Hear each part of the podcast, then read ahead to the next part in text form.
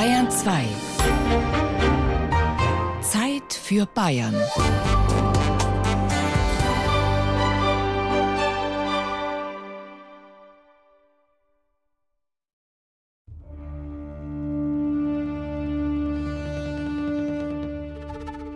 Denn Fressen und Saufen, Hunger und Durst leiden, Huren und Hüben, Rasseln und Spielen, Schlemmen und Dämmen, Morden und wieder ermordet werden, Totschlagen und wieder zu Tod geschlagen werden, Tribulieren und wieder gedrillt werden, Jagen und wieder gejaget werden, Ängstigen und wieder geängstiget werden, Rauben und wieder beraubt werden, Plündern und wieder geplündert werden, sich fürchten und wieder gefürchtet werden.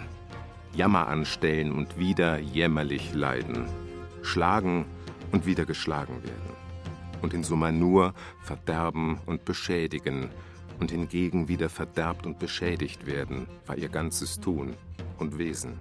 Wessen Tun und Wesen Hans Jakob Christoffel von Grimmelshausen in seinem berühmten Roman Simplicius Simplicissimus hier beschreibt, ist nicht schwer zu erraten.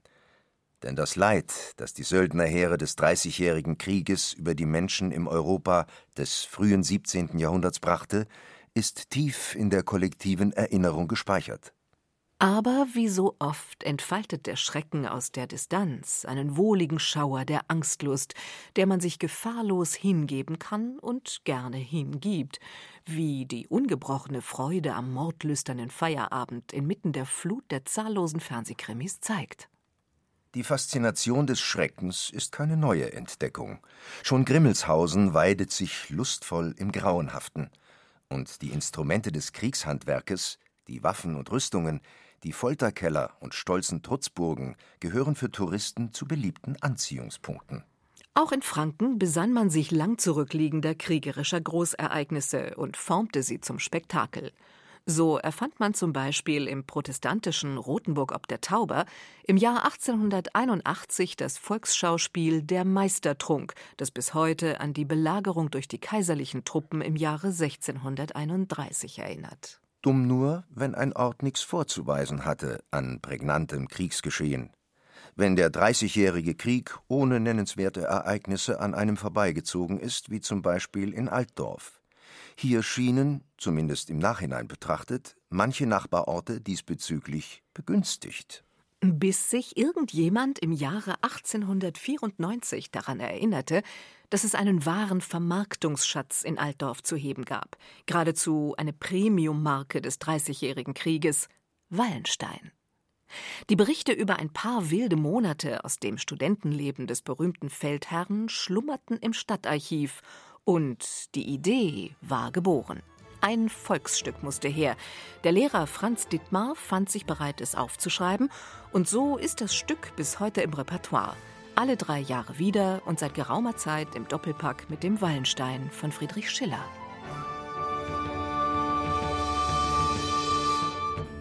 Dieses Stück, das der Herr Volker Dittmar 1894, glaube ich, geschrieben hat.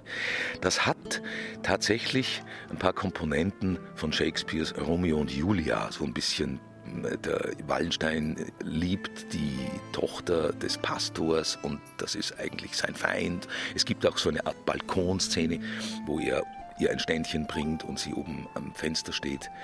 Die andere Geschichte ist, dass diese Studenten die durchaus wilde Burschen gewesen sein müssen damals, äh, die haben durch den Erlass der Stadt äh, plötzlich eine Einschränkung der akademischen Freiheit vor sich. Also sie müssen die Nachtruhe einhalten oder dergleichen. Und äh, dagegen rebellieren sie. Und das ist ein wunderbarer Boden, auf dem diese ganze raue Natur auch des Wallenstein hergezeigt werden kann. Das hat der Dietmar sehr klug gemacht. Ich meine, es ist jetzt nicht ein Stück, äh, das man woanders spielen könnte. So hoch ist der literarische Wert sicher nicht, aber hierher passt es ganz genau und hierher gehört es auch, weil in diesem Innenhof dieser ehemaligen Hohen Schule, da hat es tatsächlich zumindest ansatzweise so stattfinden können sage ich jetzt mal vorsichtig. Der Hof des Wichernhauses gibt auf jeden Fall ein prächtiges Ambiente für das Theater ab. Auch die Proben mit dem Regisseur Oliver Carbus finden hier statt. Heimlich! Dein Werben um Entchens Gunst ist aussichtslos. Nössler, ich rate dir im Guten. Komm mir nicht in die Quere. Willst du mir drohen? Ich will dich lehren, dem Wallenstein-Geziemen auszuweichen, wenn er dich nicht zertreten soll. Diese Sprache. Du machst mir keine Angst. Ich bin kein Höriger seine Knechte Scharen. Geschehen muss der Wille Wallensteins. Und wenn der Himmel brechen und die Erde bersten solle. Und jetzt mach gefälligst Platz, dass ich dem schönen Entchen mein Lied anstimme. Ich weiche nicht. Dann fahr zur Hölle! Das ist jetzt das zweite Mal. Schöne Aufgabe. Macht natürlich auch noch ein bisschen stolz, wenn man das für die ganze Stadt da ein bisschen repräsentieren darf. Und seit 2015 mache ich jetzt den Wallenstein jetzt zum zweiten Mal. Und dabei bin ich seit 2009. Als Student habe ich da angefangen. Also es gibt ein kleines Casting immer Ende November. Und da hat sich der Regisseur Oliver Cabus dann für mich entschieden. Anscheinend hat er was in mir gesehen. Sonst bin ich Großhandelskaufmann. So wie Sebastian Kögel finden sich seit Generationen Altdorferinnen und Altdorfer bereit, ihre Freizeit für anstrengende Proben mit professionell fordernder Regie zu opfern. Was hat man davon? Bleibt einem etwas fürs Leben?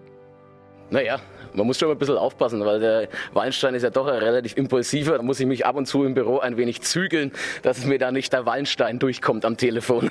Und da er es vergleichsweise besonders wild getrieben hat, der Wallenstein, waren die Altdorfer wohl froh, als er die Stadt nach gut sechs Monaten wieder verließ, um nie wiederzukehren. Es sei denn als Hauptfigur eines actionsatten Volksstückes, dessen Regisseur mit seiner Performance sehr zufrieden ist. Ausgezeichnet. Das war heute mit Abstand die beste Probe, die wir dieses Jahr hatten, der natürlich viele, viele Einzel- und Massenszenen vorangegangen sind. Und jetzt bauen wir das Ganze so zusammen, dass es, äh, wie sich heute gezeigt hat, äh, unglaublich spannend wird, ein wunderbares Tempo auch hat und mit Sicherheit die Zuschauer in den Bann ziehen wird.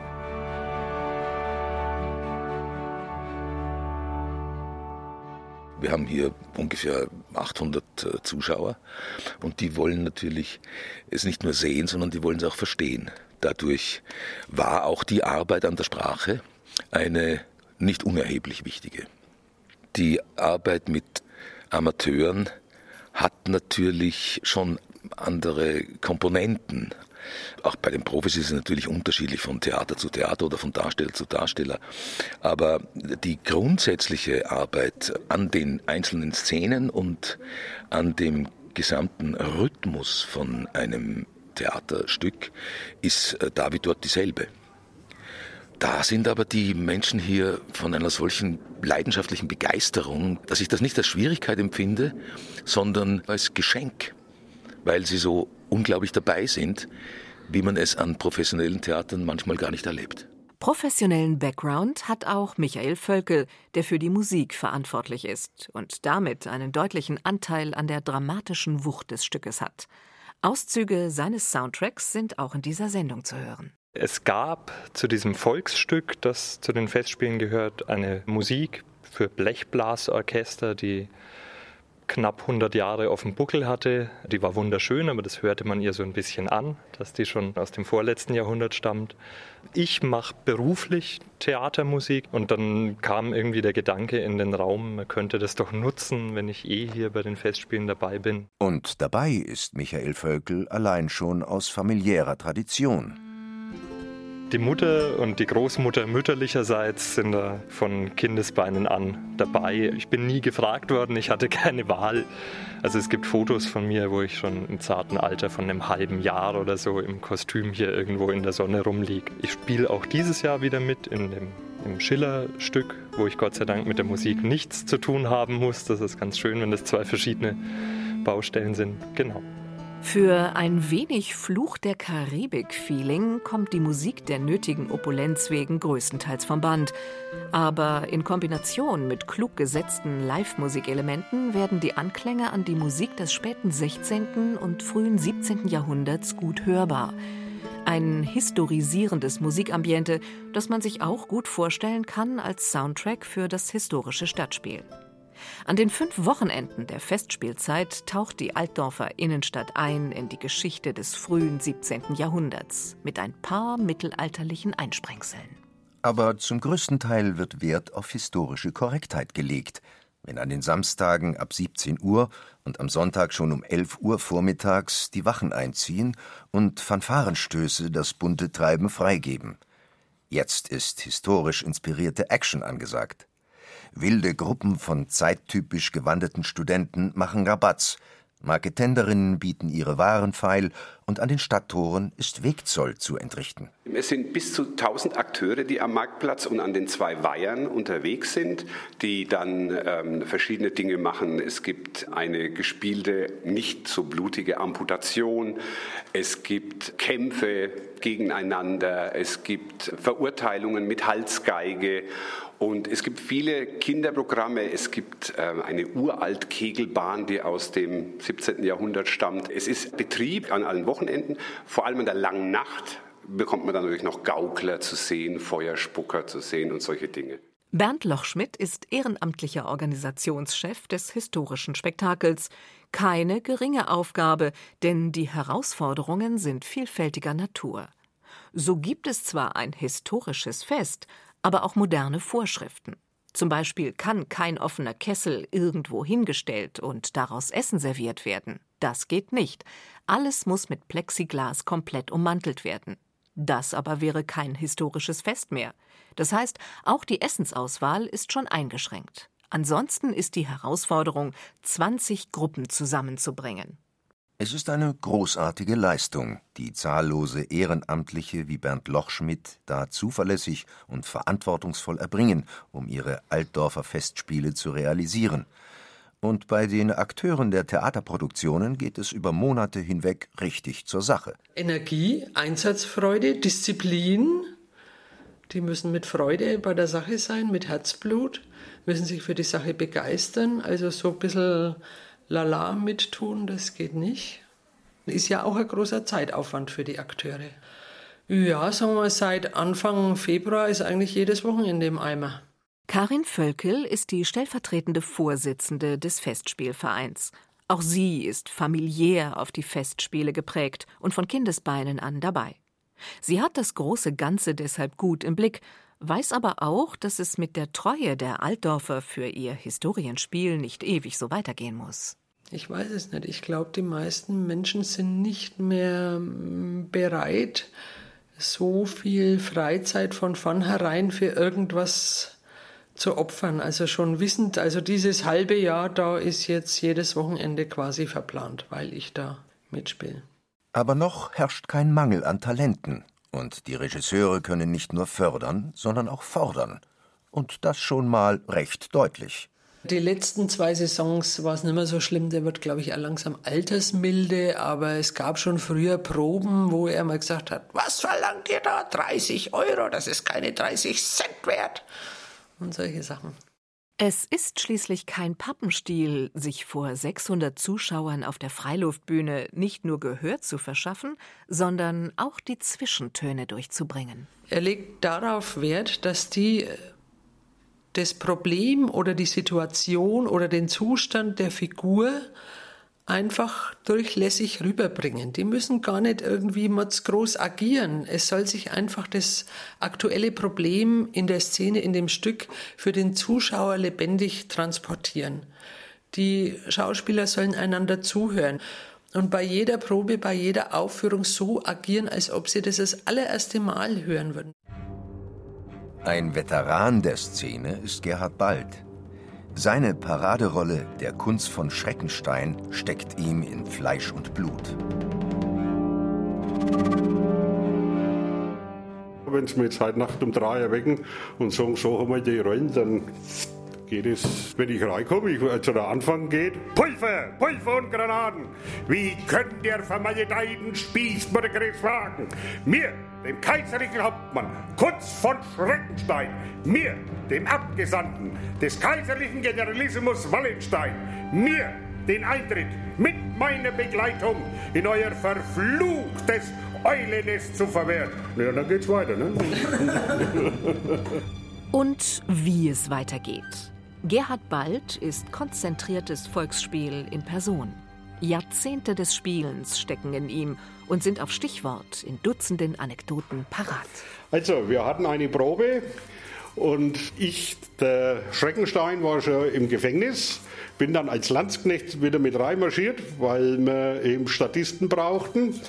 Und ein Kollege von uns, der Herbert, steht in erster Reihe, ohne Waffen, ohne Kostüm. Ne? Schaut ein wenig so versonnen unseren Wichernhaushof an, weil der ist ja schön, wenn er mit dem Efeu, wenn das blüht und so. Und da war die Szene, dass der Wallenstein mit dem Pferd reinkommt. Das war damals der Peppitz, glaube ich, hat ja gar nicht geheißen. Und tänzelt ein wenig vor dem Herbert rum, vielleicht so anderthalb, zwei Meter ist der vor dem weg. Und dann siehst du langsam, wie der Schwanz so langsam nachgeht. Und dann denkst du, oh, jetzt gehen wir ein wenig auf Zeiten. Alle haben es gemerkt. Bloß der Herbert nicht. Und dann hat der Pferd einen schönen Furz gelassen und den Herbert mitten ins Gesicht. Also der hat keine Tropfen Milch mehr gegeben. Probe haben wir abbrechen müssen, weil wir ja Boden gelegen sind vor Lachen. Ne?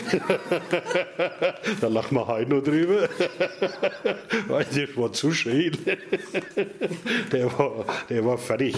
Also da sieht man, dass das Pferd ein Tier ist, der den Menschen nach dem Leben trachtet, auch vor hinten. so könnte es einfach weitergehen. Aber für Gerhard Bald ist in dieser Saison Schonzeit angesagt. Er muss aussetzen, zumindest diesmal. Die Gesundheit erfordert's. Naja, also meine Frau freut sich. mir kommt schon schwer an. Also äh, hängt mir schon nach. Aber ich habe die Entscheidung getroffen. Ich werde mir beide Aufführungen anschauen und ich denke, in drei Jahren bin ich wieder so weit gesund dass man was anderes machen kann oder spiele ich halt was anderes. Und wenn es der Pudel ist, das ist egal. Weil einmal Wallenstein, immer Wallenstein. Entweder man hat es oder man hat es nicht. Weil das ist der Verein, der alles integriert. Im Wallenstein-Jahr gibt es keinen Hilfsarbeiter, gibt es keinen Direktor, da gibt es keinen Chefarzt. Das sind alles Wallensteiner, sind alles Bedu. Kann da natürlich passieren, dass nach der Saison du auf der Straße läufst und schreist Servus zwei Wochenenden vorher hast du miteinander gesoffen, auf Deutsch gesagt, und dann kennt ihr die nicht mehr. Dann kann es aber natürlich sein, kennt ihr die nicht mehr, weil es keinen Bart mehr hast. Oder kennt ihr die nicht mehr, weil es nur peinlich ist, weil ihr die nicht mehr kennen will. Solche Leute gibt es auch, aber die sind die wenigsten. Der Wallenstein in Altdorf ist auch ein großes soziales Ereignis. Das wird deutlich, je länger man sich damit beschäftigt. Ein gutes Beispiel für die inspirierende Bedeutung der Festspiele sind die Brüder Jochen und Christoph Halm. Sie sind beide aus Altdorf, jung und in anspruchsvollen Berufen auch international unterwegs.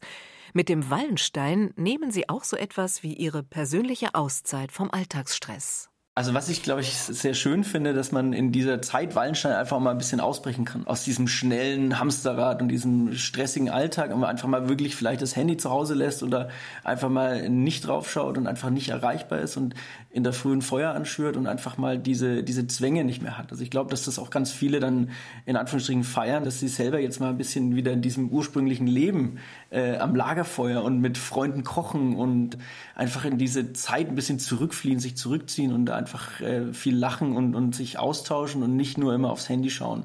Und ich glaube, das ist, was viele schätzen und, und was auch äh, der ganzen Stadt und den ganzen Leuten gut tut. Mitwirkende wie die beiden Brüder Halm sind wichtig für die Zukunft der Wallenstein-Tradition in Altdorf. Sie vereinen Traditionsbewusstsein und Offenheit für neue Ideen und Weiterentwicklungen des Projektes. Was für uns halt auch ein bisschen schade ist oder was uns jetzt die letzten Jahre beschäftigt hat, ist eben, dass bei historischen Festspielen relativ wenig historische Hintergründe vermittelt werden und die Leute da hingehen und sich das anschauen und sehr äh, beeindruckt sind von den Kostümen, die ja auch oft authentisch sind, aber bei anderen Festspielen hat man das auch oft, dass historische Gewänder da sind, die man gar nicht zuordnen kann und der Zuschauer auch gar nicht so wirklich eingeführt wird in die Materie. Weshalb wir dann eben letztes Jahr, also 2017, das Schilderprojekt initiiert haben. Die Idee ist eigentlich ganz einfach.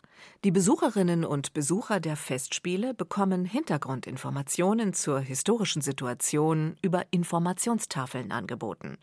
Diese werden in Zusammenarbeit mit den Werkstätten für Menschen mit Körperbehinderung im Altdorfer Wichernhaus angefertigt, demselben Wichernhaus, in dem der historische Wallenstein studiert hat und dessen pittoresker Innenhof nun Schauplatz der beiden Theaterstücke ist. Die Wallenstein-Festspiele sind im Grunde ein Goldstück für Altdorf und auch fürs Wichernhaus und ein Goldstück hat zwei Seiten.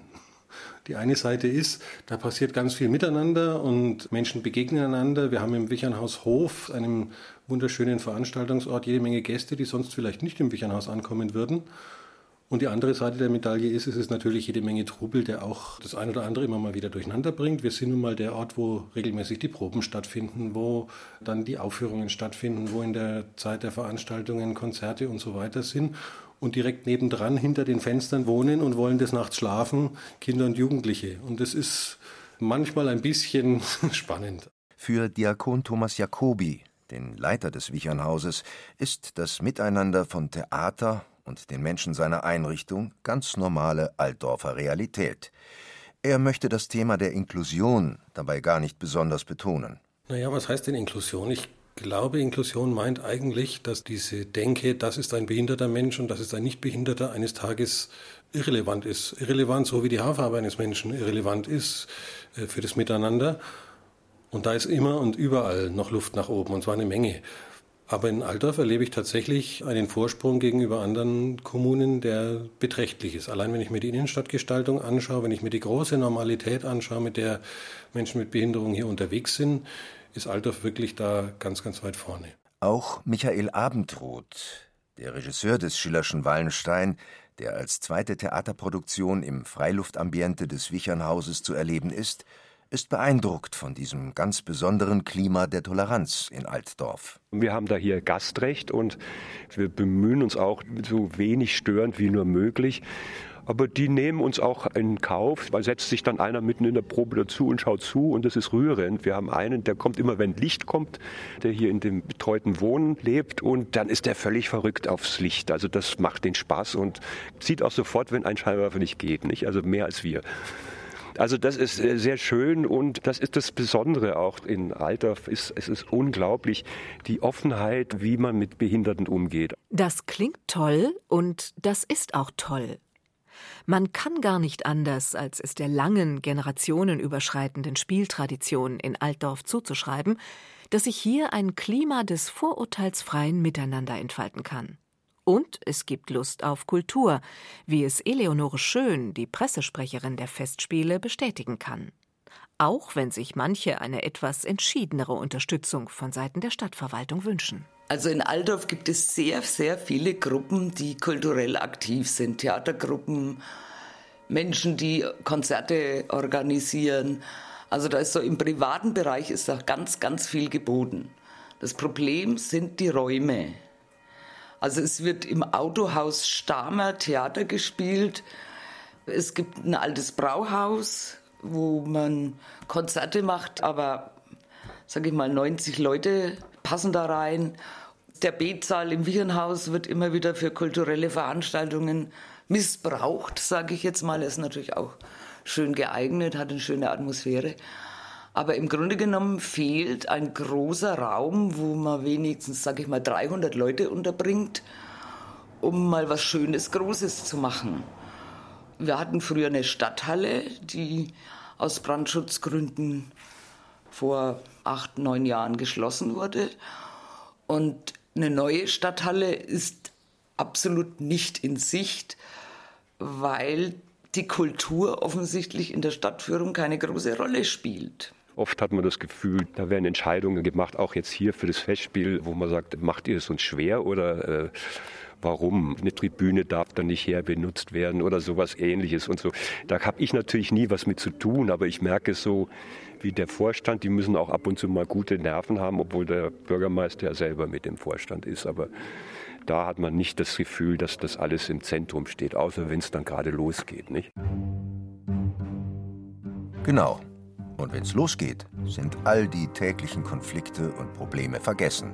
Denn dann regiert die Macht der Liebe zum Spiel.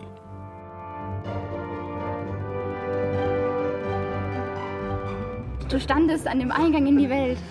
Nee, aber guter Engel. Mach da nicht zu viele, sonst wird es so melodramatisch. Ich sag's ihm ganz klar, was ist das Leben ohne Liebe? Gar nichts, werf ich weg. Mhm.